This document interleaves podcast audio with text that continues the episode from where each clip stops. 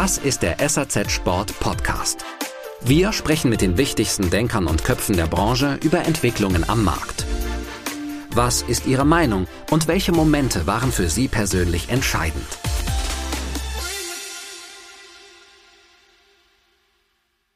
Wir dürfen uns nicht darauf verlassen, dass der Sport krisensicherer ist. Das reicht nicht aus. Wir müssen das, was wir, was wir wissen und was wir haben, und da, da gibt's Themen. Das Gesundheitsthema wird da immer gerne genannt. Ähm, ja, natürlich ist Sport gleich Gesundheit. Bewegung ist Gesundheit.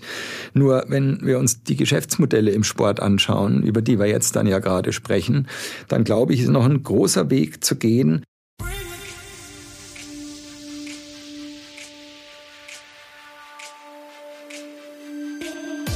Heute freue ich mich sehr, einen Gast begrüßen zu dürfen, der aus unserer Branche nicht wegzudenken ist, der da schon seit den 80er Jahren unterwegs ist. Ein absoluter Mann des Fachhandels mit Stationen bei Sportcheck. Da war er mehr als zehn Jahre Geschäftsführer. Bei Vosswinkel, bei Karstadt Sports und zwar ist es der Stefan Herzog. Seit nunmehr drei Jahren steht er beim VDS an der Spitze, also dem Verband Deutscher Sportfachhandel, der in München sitzt und er ist zudem Präsident der FEDAS, des Europäischen Händlerverbands. Stefan Herzog ist kurz vor der Pandemie zum VDS-Präsidenten ernannt worden. Und er sollte damals noch nicht ahnen, dass sein Job jede Menge neue Herausforderungen mit sich bringen wird. Die Sportbranche ist grundsätzlich gut durch die Pandemie gekommen, viel besser als andere, aber gerade das noch härter gewordene Wettbewerbsumfeld, die Ertragssituation, die Schwierigkeiten bei der Personalbeschaffung machen dem stationären Fachhandel schon große Sorgen. Stefan Herzog wird gleich erklären, wie der Verband den Mitgliedern helfen kann, warum es so wichtig ist, in der heutigen Zeit dort angeschlossen zu sein. Wir haben natürlich auch über die Insolvenzwelle im Schuh- und Modehandel gesprochen und ich wollte von ihm wissen, was der Sporthandel vielleicht besser gemacht hat und welche Rolle die Verbundgruppen Intersport und Sport 2000 in der heutigen Zeit einnehmen müssen. Die Antworten auf all diese Fragen gibt's jetzt gleich. Viel Spaß beim Hören. Ja, hallo Stefan, herzlich willkommen. Schön, dass ich dich hier mal im Podcast begrüßen kann. Toll, dass es mal klappt. Ja, hallo Florian, ich freue mich auch sehr. Vielen Dank für die Einladung. Bin auch gespannt, ähm, worüber wir uns alles unterhalten werden. Das sind spannende Zeiten. Schieß gerne los. Auf jeden Fall, ja, so ist es. Stefan, du bist ja ein Mann des Fachhandels. Wenn man sich mal so deine Vita anschaut, die ist wirklich beeindruckend. Ich habe es ja auch schon äh, im Intro erwähnt. Ich würde aber mal behaupten, dass du seit Beginn der Corona-Pandemie einen echt schweren und keinen wirklich dankbaren Job hast, wenn ich das mal so sagen darf. Also wenn man daran denkt, was der Fachhandel so an Herausforderungen zu bewältigen hatte und natürlich auch noch vor sich hat und äh, natürlich auch derzeit zu bewältigen hat, ganz klar. Ähm, ich habe übrigens neulich so einen, so einen schönen Begriff gelernt und zwar nennt der sich Stapelkrisen. Also eine Krise folgt auf die nächste, die türmt sich quasi auf. Und dazu kommt mittlerweile das echt auch harte Marktumfeld, dann merkt man schon, wie unsicher die Zukunft ist. Ja. Und auch wenn wir als Sportbranche verhältnismäßig gut durch sämtliche Krisen gekommen sind, ja, und sicher auch kommen werden, da bin ich auch fest davon überzeugt, ist es schon so, dass es manchmal nicht so leicht fällt, so total positiv nach vorne zu schauen. Sag mal, wie siehst du das als Präsident des VDS und der FEDAS? Das mag jetzt so ein bisschen blöd klingen, ich weiß, aber ist die Aufgabe für dich gerade jetzt total reizvoll, weil du auch einfach viel Positives bewegen kannst, ja? Ich meine, wenn alles gut läuft für den Fachhandel, dann ja, brauchst du einfach auch nicht so viel Einfluss zu nehmen. Wie wie wie, wie siehst du das?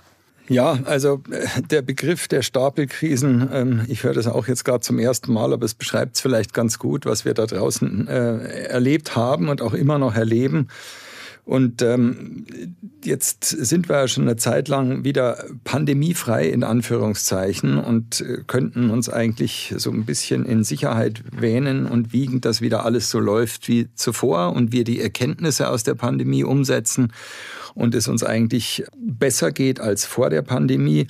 Die Wahrheit ist natürlich nicht ganz so, weil die Pandemie hat natürlich aufgezeigt, wie weit wir wirklich in der digitalen Transformation stehen mit unseren Geschäftsmodellen. Und jetzt sprechen wir über den Sportfachhandel. Die Themen, die vor der Pandemie auf der Agenda waren, sind natürlich auch in der Pandemie gewesen. In der Pandemie habe ich den Eindruck und haben wir erlebt, dass sich natürlich jeder ein bisschen sehr stark auch auf seine eigenen Probleme hat konzentrieren müssen, schlicht und ergreifend, um, um voranzukommen, um das Geschäft Geschäft zu treiben, um zu überleben, schlicht und ergreifend.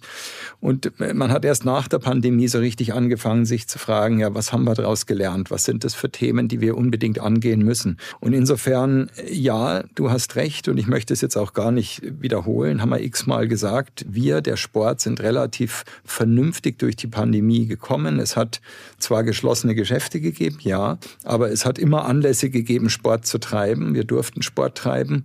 Wir sind nicht so hart getroffen worden wie zum Beispiel unsere Kollegen äh, aus der Mode. Aber am Ende haben wir trotzdem, sind wir nicht wirklich äh, entscheidend vorangekommen. Und äh, ja, das sind Zeiten, wo, wo Verbände gefragt sind. Ich kann dir aber sagen, es ist trotzdem nicht ganz einfach als Verband oder von der Seite, wenn man auf, an, an der Seite des Spielfelds steht sozusagen und reinruft, die Themen wirklich stringent durchzubekommen. Also äh, ja, es macht sehr viel Spaß, macht sehr viel Freude. Wir haben viel auf der Agenda im VDS und auch mit den anderen Verbandskollegen. Ich habe gehört, im letzten Podcast war Stefan Rosenkranz, der Kollege BSI. Wir haben ja sicherlich andere Foki, Handel, ich, eher die Industrie. Dennoch sind die Themen dieselben. Also es ist nach wie vor viel Arbeit vor uns. Ein kurzer Hinweis in eigener Sache, dann geht's auch gleich weiter. Wie ihr vielleicht schon wisst, findet vom 26. bis 29. September die sogenannte Woche des Sports in Berlin statt. Also wirklich ein ganz, ganz tolles und großes Event für die Sportbranche. Und ein Teil dieser Woche des Sports wird auch der Sporthandelskongress von SAZ Sport sein. Und wir werden die Veranstaltung im Herzen Berlins über die Bühne gehen lassen, und zwar im DBB Forum.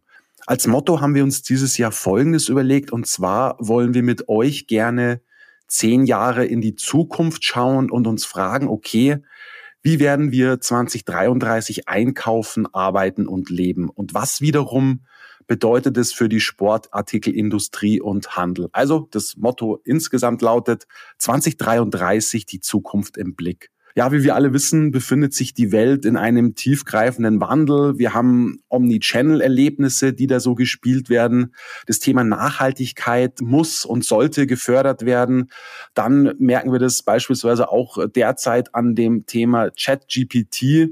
Es werden neue technologische Fortschritte auf dem Gebiet der KI eingebunden werden. Und gemeinsam wollen wir eben mit euch über den Tellerrand hinausschauen und diskutieren, wie wir all diese Chancen nutzen können.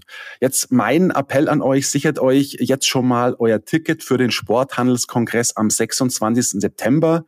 Und zwar gibt's äh, dies zum Frühbucherpreis von 390 Euro. Sämtliche Infos findet ihr unter www.sporthandelskongress.de slash Tickets. Was siehst du denn so als deine Mission für den VDS an? Und erklär doch auch mal bitte, was ihr so für eure Mitglieder in diesen schwierigen Zeiten tun könnt.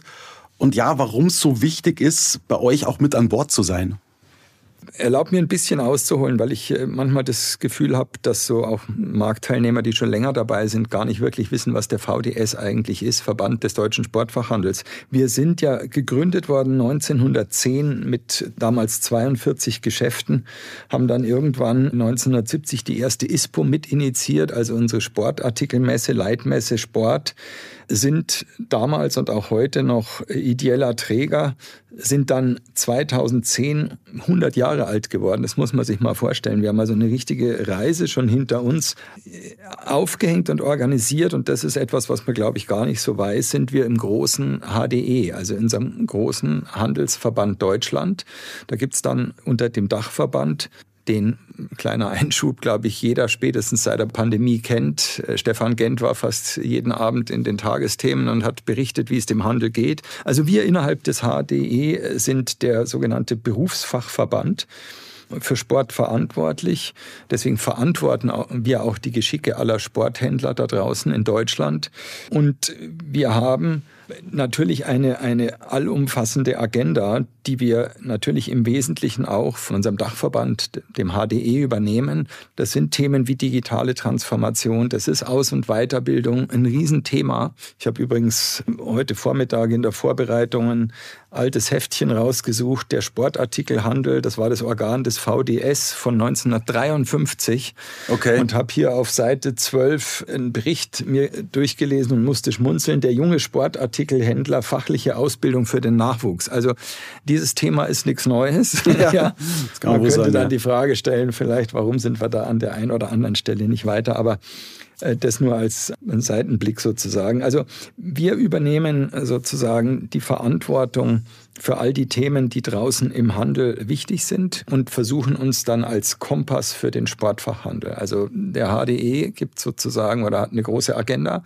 Da schauen wir uns an, was ist wichtig für den Sportfachhandel. Da gibt es Spezifika, ganz bestimmt.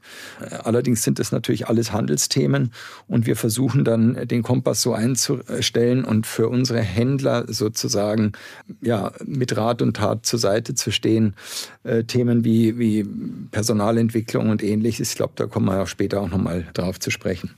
Also für uns ist äh, das Selbstverständnis, dass das Handel grundsätzlich auch mehr als Konsum ist, schon auch ein wesentliches. Ja, wir haben erlebt in der Pandemie, wenn ein Handel nicht wirklich möglich ist, und jetzt meine ich halt mal den Handel in stationären Geschäften, dann haben wir gemerkt, dass das äh, Teil des sozialen Miteinanders ist und wie, wie die Menschen und, und Städte und, und Kommune da auch drunter leiden. Also das ist schon ein, ein allumfassendes Thema, dieses Handelsthema. Da sehen wir schon durchaus auch unsere gesellschaftliche Rolle und insbesondere natürlich im Sport auch eine Rolle, die wertegetrieben ist. Sport steht für Werte. Das sind alles Themen, die natürlich auch im Handel übersetzt werden können und gute Geschäfte leben das ja auch. Ja. Und ja, und insofern glauben wir, dass wir, obwohl wir umsatzseitig innerhalb des HDEs natürlich ein relativ kleiner Umsatzanteil sind, Sport. Ich meine, du weißt, da sind die großen Lebensmittler mit dabei, da sind die großen Modemarken mit dabei, die großen Modehändler. Da sind wir irgendwo knapp unter 10 Prozent, was den Umsatzanteil angeht, äh, Sport. Dennoch glaube ich, haben wir da eine sehr wichtige und gewichtige Rolle zu spielen freue mich an der Stelle auch natürlich sehr, dass wir mit Alexander von Prehn seit November letzten Jahres einen Präsidenten haben, äh, Präsident des HDE, der ja gewählt worden ist, der die Sportbranche kennt, CEO der Intersport und natürlich auch auf unsere Belange ganz speziell eingehen wird. Kannst du vielleicht noch kurz was dazu sagen, warum es gerade jetzt so wichtig ist, bei euch irgendwie an Bord zu sein? Grundsätzlich glaube ich, dass es immer wichtig ist, sich auch in einem Verband äh, sozusagen zu bewegen, sich einem Verband anzuschließen. Es sind einmal die Dinge, die einfach organisatorisch wichtig sind. Es sind Tarifthemen, die einfach auch nicht jeden Tag sozusagen auf der Agenda stehen, wenn ich ein Sportfachhändler bin. Wie bewege ich mich da? Es sind große Projekte wie natürlich das Thema Nachhaltigkeit. Äh, ich habe das Thema Personalentwicklung angesprochen. Wir haben ja auch als VDS vor zwei Jahren eine eigene Akademie aufgebaut. Also es sind alles Themen, wo ich profitieren kann per se. Da kann ich sagen, als Händler, da möchte ich mitmachen, da möchte ich dabei sein, da möchte ich äh, partizipieren. Andererseits äh, gilt es natürlich auch auf der politischen Ebene dieses, diese, diese Lobbyarbeit wahrzunehmen, die natürlich speziell auch für den Handel in Deutschland extrem wichtig ist, weil wir sind ein arbeitnehmerstarkes Feld. Und da ist es natürlich auch wichtig, organisiert zu sein und Lobbyarbeit sozusagen allein durch meine Anwesenheit auch zu unterstützen als Händler. Okay. Kannst du noch was zu eurer Mitgliederzahl sagen? Wir haben in Deutschland um die 2000 Mitglieder im HDE, Sportfachhändler, die wir sozusagen auch betreuen und verantworten. Ja, jetzt sollten wir natürlich auch unbedingt über euer großes Vorzeigeprojekt sprechen. Das, glaube ich, kann man wirklich so nennen, und zwar den VDS Supercup. Das ist der wirklich der größte Verkäuferwettbewerb Europas. Und dieses Jahr, das muss man sich auch mal vorstellen, ist es bereits die 38. Auflage. Also so lange gibt's den schon. Stefan, was ist da zu erwarten? Ja, da sind wir auch wirklich stolz drauf, dass der VDS Supercup als äh, Mitarbeiter-Nachwuchs-Ausbildungswettbewerb, Veranstaltung so lang äh, sozusagen wirklich ähm, Zuspruch findet. Die 38. Auflage, wie du sagst. Natürlich mit großen Veränderungen. Wir haben vor einigen Jahren äh, begonnen, diesen Wettbewerb auch zu digitalisieren. Wir haben auch dieses Jahr wieder, die Teilnehmer melden sich ja gerade jetzt in dieser Zeit an, über 1000 Teilnehmer aus dem Handel, von großen Handelsteilnehmer, von großen Händlern. Das ist erstaunlich. Wir hatten mal einen kleinen Dip in der Pandemie, wo natürlich Geschäfte auch geschlossen waren, wo andere Prioritäten da waren, aber das hat sich wieder gut stabilisiert. Wir haben die Industrie wieder dabei. Wir haben ja immer so knapp zehn Marken dabei jährlich wechselnd mit unterschiedlichen Schwerpunkten, die uns hier auch unterstützen. Und es, die Mechanik schaut ja eigentlich relativ einfach aus. Das heißt, wir haben eine Vor- und eine Hauptrunde und äh, zusammen mit der Industrie werden hier entsprechende Fragen gestellt, die zu beantworten sind. Und am Ende gibt's halt ein Feld der letzten 50, die sich dann in einem Finale dann nochmal beweisen müssen. Das Finale findet, und das ist was, was sehr, sehr gut angenommen wird, was so ein richtiges USP dieser Veranstaltung ist. Das Finale findet dann nämlich wirklich auch physisch statt wieder im schönen Greinau am Fuß der Zugspitze, wo man dann auch das eine oder andere draußen machen kann mit den, mit den Teilnehmern, also wirklich auch rauszugehen und ein bisschen Sport zu machen. Ja, und dann wird im Finale gibt's dann sozusagen äh, im Endspurt, das, die, werden die Top 3 dann ermittelt. Und das ist etwas zum Anfassen. Ja, das ist ja nicht mehr so ganz die Regel, dass Mitarbeiter, die jetzt nicht Abteilungsleiter sind oder klar Geschäftsführer, dass die mit der Industrie auch in Kontakt kommen. Und das finden beide Parteien klasse. Sowohl die Industriepartner, die dann natürlich vor Ort sind. Wir nennen das eine kleine Mini-ISPO dann auch aufbauen und dann noch praktische Fragen auch äh, und theoretische gestellt werden. Und vor allem natürlich auch die 50 Finalisten, die finden das äh, großartig, weil sie dann halt richtig auch mal mit, mit den Industriepartnern in Berührung kommen. Mhm. Ja, ist echt eine tolle Geschichte. Ich durfte da letztes Jahr auch mal dabei sein und mir hat's äh, total gut gefallen. Ich fand es echt klasse. Es war ein, war ein toller Tag und es ist auch schön, sich da mal auch mit Verkäuferinnen und Verkäufern auch austauschen zu können. Das können wir zwar auch dann mal am Telefon irgendwie machen oder vielleicht dann auch mal per Teams oder so, aber dass man die so alle oder dass man viele an einem Ort hat, das war für mich auch ganz neu und war auch total cool, ähm, mich da mit den, mit den Mädels und Jungs zu unterhalten. Wirklich klasse. Ja, lass mich da vielleicht noch einen Satz dazu dazu sagen, weil das, das ist auch extrem wichtig. Wir werden ja begleitet von euch, von der SAZ Sport, auch schon lange Jahre. Und auch hier sieht man, wie wichtig das ist, dass man gerade dieser Berufsgruppe oder dieser, diesen, diesen Mitarbeitern hier wirklich auch eine Stimme gibt. Ähm, wir versuchen auch, das nach vorne weiter auszubauen. Wir haben ja letztes, nein, vorletztes Jahr, ich habe es vorhin kurz erwähnt, rund um diesen Supercup auch unsere eigene Akademie aufgebaut. Der VDS Supercup ist ein Bestandteil dieser, dieser VDS Akademie im Basismodul. Und wir erleben halt einfach, dass wir Teilnehmer über den VDS Supercup im Basislevel einfach auch für Business- und Fachlevel dann gewinnen können. Also der Wunsch, sich da weiter fortzubilden, egal ob aus eigenem Antrieb oder weil der Vorgesetzte sagt, ich mache was für dich, der ist da sehr stark. Und da braucht man natürlich ein starkes Medium, äh, das das entsprechend auch unterstützt. Ja. ja, jetzt haben wir uns über eine schöne Geschichte unterhalten. Jetzt müssen wir leider eine Sache thematisieren, die das nicht ganz so ist und die uns alle auch, ja, ich würde mal sagen, ein bisschen nervös macht und zwar die Insolvenzen im Schuh- und Modehandel. Es ist schon wirklich krass, wenn man sich mal anschaut, wen es da bisher alles erwischt hat. Also ich, ich mache jetzt mal ein bisschen Name-Dropping.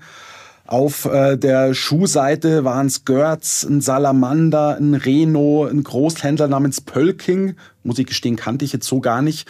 Aber der beliefert offenbar mehr als 3000 Einzelhandelsgeschäfte in Deutschland.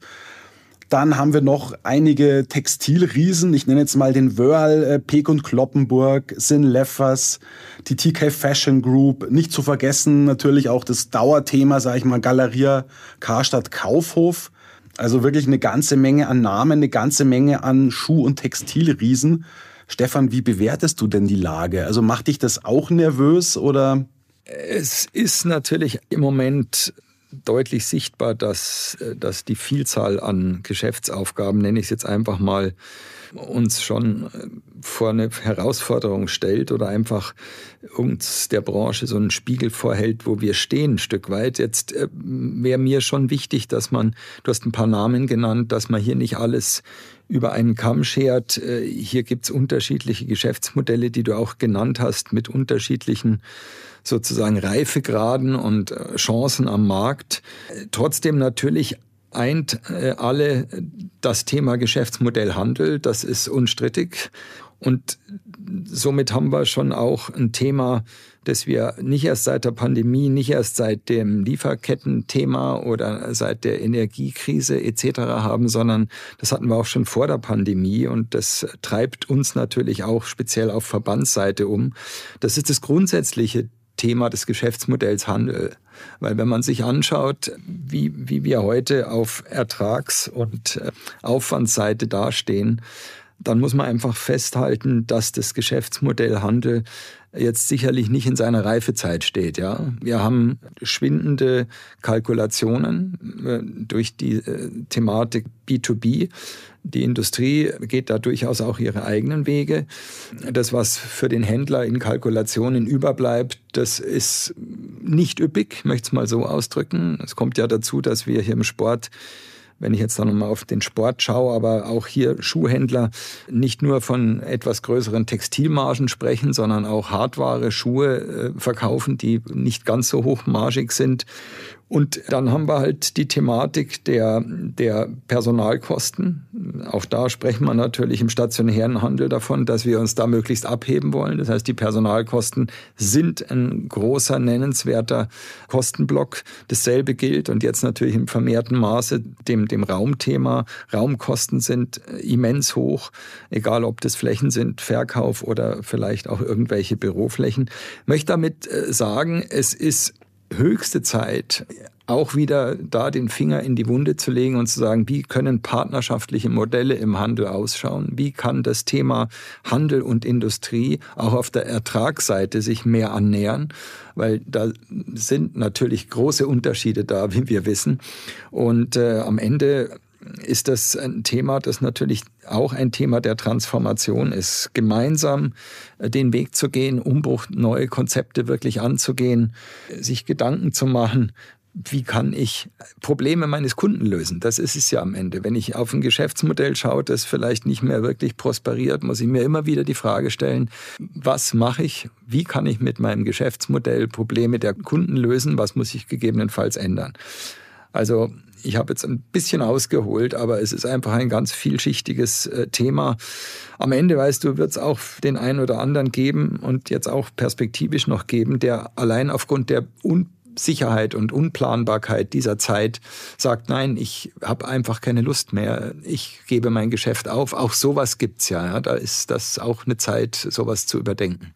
Ja, jetzt lesen wir fast tagtäglich solche Namen können aber feststellen, das ist auch ganz wichtig festzuhalten, das sind keine Sporthändler. Klar, wir haben auch welche verloren, kleinere Lokale, Filialisten, wobei das auch schon ein paar Jahre zurückliegt. Also wenn man da an Runners Point denkt, an Karstadt Sports, an Sperg damals mit Ochsner dann gemeinsam, die sich dann äh, aus Deutschland zurückgezogen haben.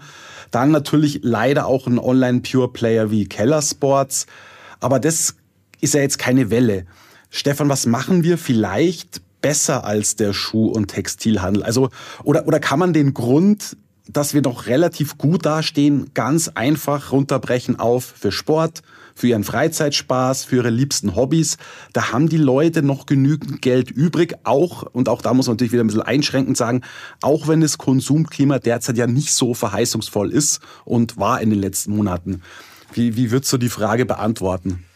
Ich würde sie ganz grundsätzlich bejahen. Ja, wir haben auch in anderen Krisen, Bankenkrise zum Beispiel, erlebt, dass der Sport, Sportfachhandel in dem Fall, relativ krisensicher war und relativ krisensicher ist. Ich gebe dir recht, das sind auch Gründe, die du genannt hast. Wenn es äh, im Moment schwierig ist, ich will trotzdem laufen, den Kopf frei kriegen, ich will trotzdem Fahrrad fahren, ich will trotzdem Tischtennis spielen mit meinen Kindern, ich will trotzdem raus. Outdoor hat geboomt in der Pandemie. Ich möchte es jetzt nicht wiederholen, dass wir da wirklich gerade in der Pandemie gute Zahlen geschrieben haben. Aber, und jetzt kommt das große Aber, wir haben auch gesehen nach der Pandemie, wenn dann die Ausgaben sozusagen getätigt waren, die Bedarfe gedeckt. Ähm, ich brauche nicht den zehnten Laufschuh dann im, im Keller haben, dann ist halt irgendwann auch gut. Ich möchte das, möchte, sage das deswegen, weil wir uns darauf nicht verlassen dürfen. Wir dürfen uns nicht darauf verlassen, dass der Sport krisensicherer ist. Das reicht nicht aus. Wir müssen das, was wir, was wir wissen und was wir haben, und da, da gibt's Themen. Das Gesundheitsthema wird da immer gerne genannt. Ähm, ja, natürlich ist Sport gleich Gesundheit, Bewegung ist Gesundheit.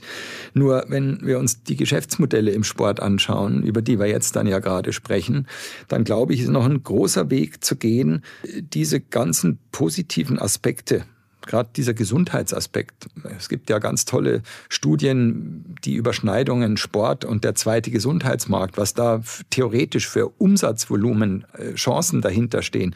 Nur ganz ehrlich, ich kenne noch kein Geschäftsmodell, das entwickelt worden ist, wo man das wirklich dann auch so zusammenbaut und äh, ein Angebot für den Kunden äh, schafft, nur um ein Beispiel zu nennen, äh, dass wir sagen, da ziehen wir wirklich für den Sportfachhandel richtig Profit draus. Also ich glaube, dass da noch viel, viel, viele, viele Chancen äh, auf dem Weg liegen und möchte alle da auch ermutigen, da wirklich dran zu arbeiten, weil das sind die Chancen, die wir wirklich haben. Das glaube ich ganz bestimmt. Eine ganz kurze Unterbrechung garniert mit einem Hinweis, den man noch nicht oft genug machen kann. Und zwar möchte ich euch gerne an unser Jobportal erinnern. Ja, das Problem der Personalbeschaffung wird uns natürlich auch dieses Jahr stark beschäftigen in der Branche, wird übrigens natürlich auch Thema des vorhin erwähnten Sporthandelskongresses dann in Berlin sein. Ja, und vielleicht können wir mit unserem Portal so ein Stück weit helfen. Und zwar ist SAZ Jobs der Stellenmarkt für die Sport- und Bikebranche. Dort könnt ihr eben die Kandidaten, die Fachkräfte finden, die euch fehlen und das für ziemlich wenig Geld. Schreibt einfach eine Mail an jobs.ebnermedia.de. An diejenigen von euch, die vielleicht auch eine neue Herausforderung suchen, die eben neuen Lieblingskollegen finden wollen, guckt mal rein bei jobs.saz.de. Danke euch. Mhm. Stefan, gibt's vielleicht auch doch was, was wir besser machen als der Schuh- und Textilhandel? Also grundsätzlich glaube ich, dass natürlich bei uns, wenn man jetzt mal von unseren klassischen Sportgeschäften spricht, äh, dass die Emotionen, die der Sport natürlich einfach in sich hat, ja, wenn man sich die Marketing-Stories anschaut, in guten Sportläden spürt man diese Emotionen natürlich ganz bestimmt. Und zwar vom Chef bis zum Azubi. Und ich glaube schon, dass das oft den Unterschied ausmacht. Und da gibt es sehr gute Beispiele auf stationär wie auch auf Online-Seite, wo man diese Kompetenz und diese Emotion, die der Sport per se mitbringt, wo man die einfach spürt. Und das ist etwas, was uns, glaube ich, schon trägt und treibt. Und vielleicht ist das so ein bisschen das Herzblut, das in guten Geschäften drinsteckt. Vielleicht haben wir da einfach äh, aufgrund des Warenangebots einen äh, gewissen Vorteil. Man muss ja sagen, wir hatten in der Sportbranche eine Krise der Filialisten. Vielleicht haben wir so auch noch, das möchte ich jetzt anderen überlassen, das zu, äh, das zu beurteilen. Aber wir haben eben einen einzigen, naja, einen einzigen vielleicht nicht, aber wir haben einen besonders hervorstechenden Fall eines Filialisten, der es ja den anderen großen Playern vormacht, wie es richtig geht. Und ich glaube, ihr wisst schon, von wem ich spreche, Decathlon. Das muss jeder auch wirklich neidlos anerkennen. Ich meine, wir alle haben über Jahre, über viele Jahre so ein bisschen die Nase gerümpft und gemeint, ja, Decathlon kann nur billig und in dem Format steckt jetzt hier, also hier, hier in Deutschland, keine Qualität, auch kein großes Potenzial. Die haben in Frankreich Erfolg, ja, schön. Aber die werden in Deutschland jetzt vielleicht nicht die ganz große Rolle spielen. Klar werden sie natürlich einen gewissen Umsatz auch erzielen, ja, ähm, bei den, bei den Flächen, äh, bei der Anzahl der Flächen, aber den ganz durchschlagenden Erfolg werden sie nicht haben. Ich muss sagen, ich gebe zu, ich habe tatsächlich auch in der Richtung gedacht. Vielleicht werden sie in strukturschwächeren Regionen Erfolg haben, aber eben nicht so flächendeckend. Und was ich erstaunlich finde, Decathlon hat offenbar auch in den Großstädten Erfolg, ja, und zwar in Berlin, in Hamburg, in Köln, in Frankfurt und München. Das sind so die Key Cities. Und da wird fast die Hälfte des stationären Umsatzes erzielt. Ja, was kann denn der lokale stationäre Fachhandel von einem Riesen wie Decathlon lernen?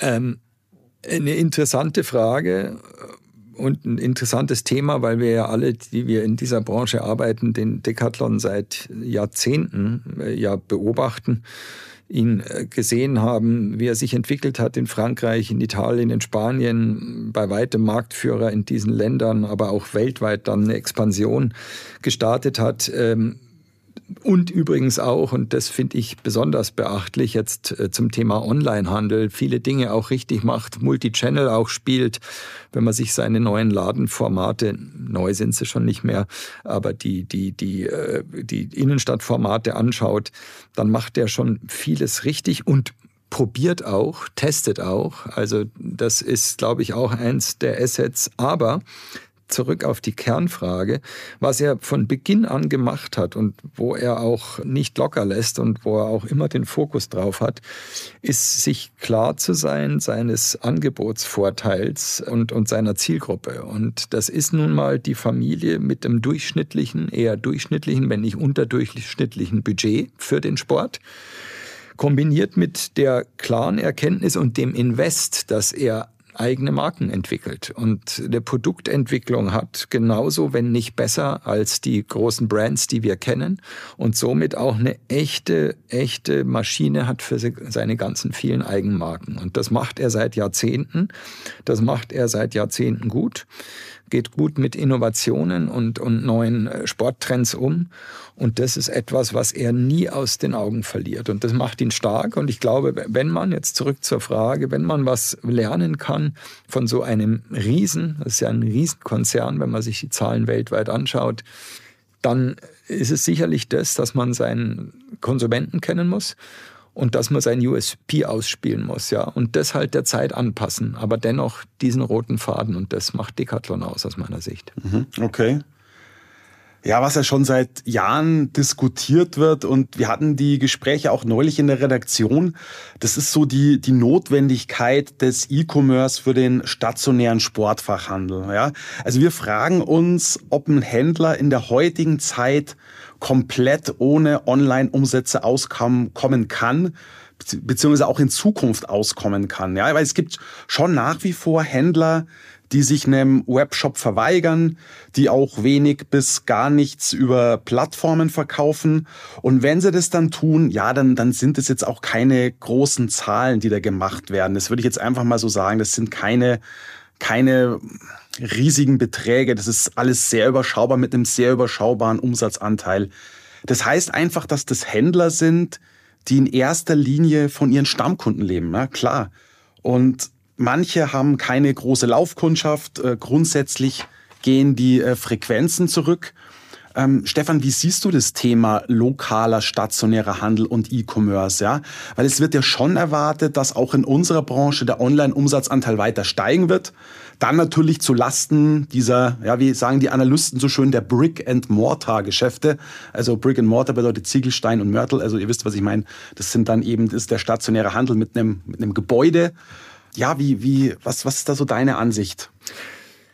Ähm, ich glaube, es hilft hier, wenn man wie, wie, wie oft, und das darf man nicht vergessen, vom Konsumenten her denkt und sich die Frage stellt oder die Erkenntnis einfach nimmt und sagt, der Konsument gibt letztendlich die Entwicklung vor. Das ist, glaube ich, mal einfach mal eine Aussage. Und dann muss ich mir als, als Händler, und da sind wir ja breit gefächert, die Frage stellen, welchen Weg gehe ich? Weil eins ist klar und so 01 würde ich auch sagen, nein, ich würde auch aus Verbandsseite auf keinen Fall jedem Händler raten, du musst unbedingt einen Online, äh, einen Online-Shop haben. Aber ich würde jedem Händler natürlich raten, du musst dich mit dem Thema intensivst auseinandersetzen und für dich eine Antwort finden. Und die kann auch äh, die kann auch vielseitig sein. Wenn ich in einem Einkaufsverband bin, glaube ich, liegt es auf der Hand, dass ich dem Einkaufsverband folgen sollte und mir anschauen sollte, was äh, liefert mir Intersport und Sport 2000. Wenn ich ein Spezialist bin, geht es aber schon los, muss ich, dir die, muss ich mir die Frage stellen, kann ich die Infrastruktur mir überhaupt leisten?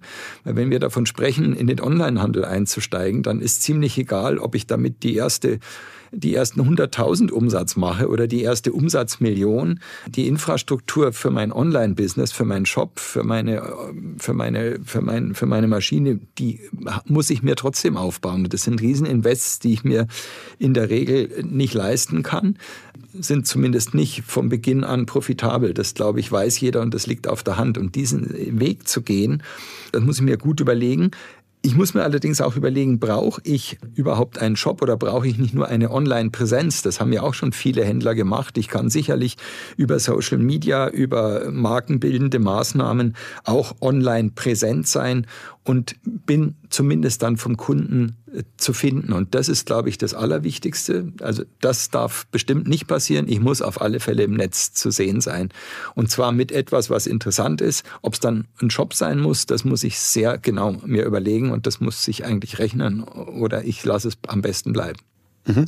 Also du sagst tatsächlich, Online-Shop auch in ein paar Jahren nicht auf Teufel komm raus und du glaubst auch durchaus, dass ein Händler in den nächsten Jahren auch von seinen Stammkunden wird leben können, ein stationärer Händler natürlich. Ja? Das glaube ich ganz bestimmt, wobei wir hier natürlich, wir haben einzelne Leuchtturmbeispiele, einladen, keine Filialen, da kann sowas super funktionieren. Man darf das eben nicht über einen Kamm scheren.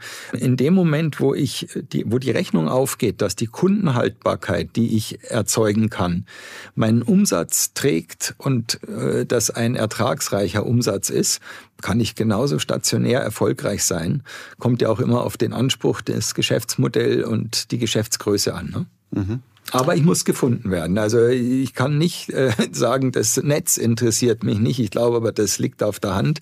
Ich muss mir irgendwas einfallen lassen. Und wenn es meine Events sind, wenn es äh, andere Themen sind, Service-Themen sind, äh, wo ich dann als Marke zu finden bin, das ist ganz wesentlich. Ja, wir alle fragen uns auch, oder zumindest sollten wir das tun, ähm, wie wird der Konsument in fünf oder zehn Jahren einkaufen? Kleiner Einschub, das wird auch ein Thema oder das Fokusthema auf unserem Sporthandelskongress in diesem Jahr sein. Prognosen gibt's von den Zukunftsforschern, die sind aber immer auch ein bisschen schwierig, klar. Das wissen wir auch nicht zuletzt durch Corona. Die Pandemie hat niemand kommen sehen, genauso wenig wie in Russland-Ukraine-Krieg. Und eins ist ja auch immer Fakt, auf jeden neuen Trend folgt ein gewisser Gegentrend. Worauf können wir uns in der Branche eigentlich noch verlassen? Auf den Sport, äh, die Begeisterung daran und das war's dann? Oder siehst du noch weitere Konstanten? Also worauf wir uns, glaube ich, wirklich verlassen können, und das ist ein Riesenasset für unser Konsumfeld Sport und für das Thema Sport, ist, dass Sport schon immer von Teams, von Communities, neudeutsch, äh, gelebt hat. Und ich kenne wenig Felder, die besser funktionieren, wirklich den Kunden äh, als Community auch zu binden. Das liegt auf der Hand, dass das funktioniert. Und wir sehen ja auch Händler, die sowas gut machen mit Laufgruppen, mit, mit, mit Events und mit ähnlichen Themen. Da ist so ein Thema Kundenhaltbarkeit auf einmal ganz anders zu rechnen. Der Kunde kommt wieder, wenn ich ihn in meiner Community habe. Ist natürlich eine Herausforderung, weil da gibt's natürlich auch Wettbewerb. Aber wenn man sowas richtig macht, dann ist das ein Riesenasset für uns. Das ist das eine. Das andere, wie wird der Konsument einkaufen zukünftig? Wir müssten uns auch die Frage stellen, wie, wie, wie konsumiert der überhaupt natürlich? Das Thema Besitzen versus Nutzen. Es braucht ja auch einen Platz, wo ich meine Sachen, die ich mir leihen möchte oder die ich recyceln möchte, wo ich das auch tun kann. Und das sind natürlich schon alles auch Chancen für den Sportfachhandel. Ja? Insbesondere auch bei den Hardware-Themen. Ich kaufe mir vielleicht nicht gleich ein E-Bike, ich möchte es erst testen und probieren oder ich lease es, ich brauche auf alle Fälle einen Anlaufpunkt. Und da sollten wir schauen, dass, dass wir dieser Anlaufpunkt sind, der Sportfachhandel. Ja, wenn wir mal so über das Weiterbestehen des stationären Fachhandels nachdenken, welche Rolle spielen da aus deiner Sicht die beiden großen Verbundgruppen Intersport und Sport 2000? Also was siehst du so als deren Hauptaufgabe in der heutigen Zeit und vielleicht auch in Zukunft? Also die Zeiten, wo einfach Mengen gebündelt wurden und man auf Industrieseite dann noch einen besseren Preis realisieren konnte, die sind nun mal definitiv vorbei, zumindest als Kern des Geschäftsmodells. Ich weiß und bin sicher, dass in Mainhausen und Heilbronn auch das Thema Dienstleistung voll im Fokus steht. Ich muss zusehen, dass ich meinen Händlern, die sozusagen meine Genossen sind, ja, die das Geschäft ja auch sozusagen äh, treiben und äh, dass, dass ich denen mit Dienstleistungen zur Seite stehe. Und, und das finde ich ganz wichtig und da sehe ich noch zu wenig grundsätzlich in unserer Branche, ich muss auch entscheidende Impulse geben für neue Geschäftsmodelle, für die Themen, die wir vorhin schon mal leicht angerissen haben. Tendenz ja vom Generalisten zum Spezialisten, das ist nur auch nicht neu. Ich glaube, es geht noch wir sind noch ganz am Anfang, neue Geschäftsmodelle für das Thema Sport zu entwickeln. Wir haben vorhin ganz kurz das Thema Gesundheit angesprochen. Ich denke, da gibt's noch viel äh, zu tun und viel zu entwickeln. E-Sports, neue Themen, die da draußen sind und von den jungen Zielgruppen schlicht und ergreifend auch gefordert werden und gesehen werden im Umfeld des Sport und des Sportfachhandels. Und äh, ja, ich glaube, das sind Entwicklungsthemen und Dienstleistungsthemen für die Einkaufsgenossenschaften. Mhm, okay, aber interessant ist auch, dass das Modell der Generalisten eigentlich immer noch ganz gut zu funktionieren scheint, so als lokale Nachversorger, weil ich kann mich an die Diskussion vor Jahren erinnern, äh, wo es immer hieß, ihr müsst euch dringend spezialisieren, ihr müsst euch, äh, keine Ahnung, drei, vier Kernsportarten raussuchen oder vielleicht sogar ein, ein Monosortiment dann aufbauen. Das hat ja der ein oder andere auch gemacht, gerade im Bereich Running, Outdoor und so weiter und so fort. Aber es ist interessant, dass das Modell lokal immer noch sehr, sehr gut zu funktionieren scheint. Was, was, was meinst du dazu? Das ist eine Frage der Geschäftsgröße und des Standorts. Da gebe ich, gebe ich dir recht. Es gibt noch gute, mittelgroße, kleine äh, Sportfachgeschäfte, die einfach Nahversorger sind in dem Thema. Tendenz natürlich wirklich fallend und abnehmend, weil wenn du den Sechserpack Tennisball brauchst, dann ist es natürlich etwas, was mehr und mehr dann im Onlinehandel gekauft wird. Dann ist es auch am nächsten Tag da. Also dieses, dieses Nahversorgungsthema, das, das bröckelt so ein bisschen. Aber es gibt Standorte, da funktioniert es noch, aber ich würde jetzt nicht darauf setzen, dass das das Zukunftskonzept ist. Okay, okay, ja, gebe ich dir auch recht, ja. Ja, Stefan, ich möchte dich ungern aus dem Podcast entlassen, ohne dich nicht noch vorher auf die Entwicklung deines ehemaligen Arbeitgebers Sportcheck anzusprechen. Demnächst wird ja der CEO, der Matthias Rucker, auf deinem Stuhl sitzen und Fragen von mir beantworten dürfen, Schrägstrich müssen. Ich meine, wir alle kennen die Schwierigkeiten, in denen Sportcheck gesteckt ist. Es ging dort wirklich sehr, sehr turbulent zu. Es gab einen Eigentümerwechsel von Otto zu Siegner vor vier Jahren. Die Umsätze sind gesunken. Es wurden rote Zahlen geschrieben. Es gab einige Wechsel an der Spitze. Also so wirklich konstant ähm, war das alles nicht. Und wir alle wissen, wenn es viele Führungswechsel in einem Unternehmen gibt, dann ist es auch kein wirklich gutes Zeichen. Dann ist die Zentrale in Unterhaching aufgelöst worden und, und, und. Also da kann man jetzt noch äh, ewig weitermachen. Auf welchem Weg siehst du Sportcheck jetzt? Also was läuft deiner Beobachtung nach gut und wo sollte das Unternehmen noch nachbessern? Ja, also wie ein äh, Trainer, der äh, zum neuen Verein gewechselt ist, werde ich mich auch nicht zu dem äh, ehemaligen Verein äußern, sondern beantworte die Frage jetzt einfach mal aus Kundensicht. Und da glaube ich, dass Sportcheck nach wie vor eine, eine, eine tolle Marke hat. Die Markenbekanntheit ist, glaube ich, nach wie vor relativ hoch. Äh, das hilft natürlich einem Multi-Channel-Format äh, wie Sportcheck. Meine, Sie haben jetzt viele Filialen. Äh, Sie haben natürlich mit dem Thema des Personals zu kämpfen. Das ist aber nichts Sportcheck-spezifisches, sondern das ist das Thema der großen Flächen. Die sauber zu bewirtschaften ist nicht leicht. Aber Sie haben natürlich eine tolle Infrastruktur, die über die letzten Jahre aufgebaut worden ist als Multi-Channel-Händler haben sicherlich einen vernünftigen, einen guten äh, Kundenstamm und haben das gepflegt, was vor vielen, vielen Jahren, äh, habt es gerade gehört und gelesen, die Sportcheck Skischule zum Beispiel feiert ihr 75-jähriges Jubiläum. Das muss man sich mal vorstellen. Und da kann man auch sehen, und das ist auch kein Geheimnis, was Otto Scheck schon, der ja das Unternehmen gegründet hat in München, vor 75 Jahren gemacht hat, nämlich die Leute zum Sport zu bringen. Und das wissen wir jetzt auch beide, weil wir in der Branche sind. Das war nicht nur Skifahren, das war damals Tennis, das war äh, Reiten, das war Segeln, das war ein Reisekatalog sehr früh. Und äh, das sind Themen, die, hat, die haben sich äh, bei Sportcheck gehalten. Das finde ich sehr gut, diese Erlebnisse nach wie vor zum Kunden zu bringen. Ja, und äh, für mich einfach ein gutes Beispiel, wie, wie Pioniere damals schon eigentlich uns das Feld bereitet haben. Ähm, und ich würde mir wünschen, dass wir ja auch ein bisschen links und rechts schauen und Pioniere aus anderen Branchen mal sozusagen konsultieren und, und uns anschauen, was können wir lernen für unsere Branche. Ja, das war doch ein schönes Schlusswort. Stefan, vielen Dank für das tolle, interessante Gespräch. Ich wünsche dir alles Gute äh, bei deiner Mission, die du im, im, Diensten des VDS auch angehst, den, den Sportverhandel äh, ja, weiterzuentwickeln, auch zu unterstützen, ihm Ratschläge zu geben, ihn auch mit in die Zukunft zu führen.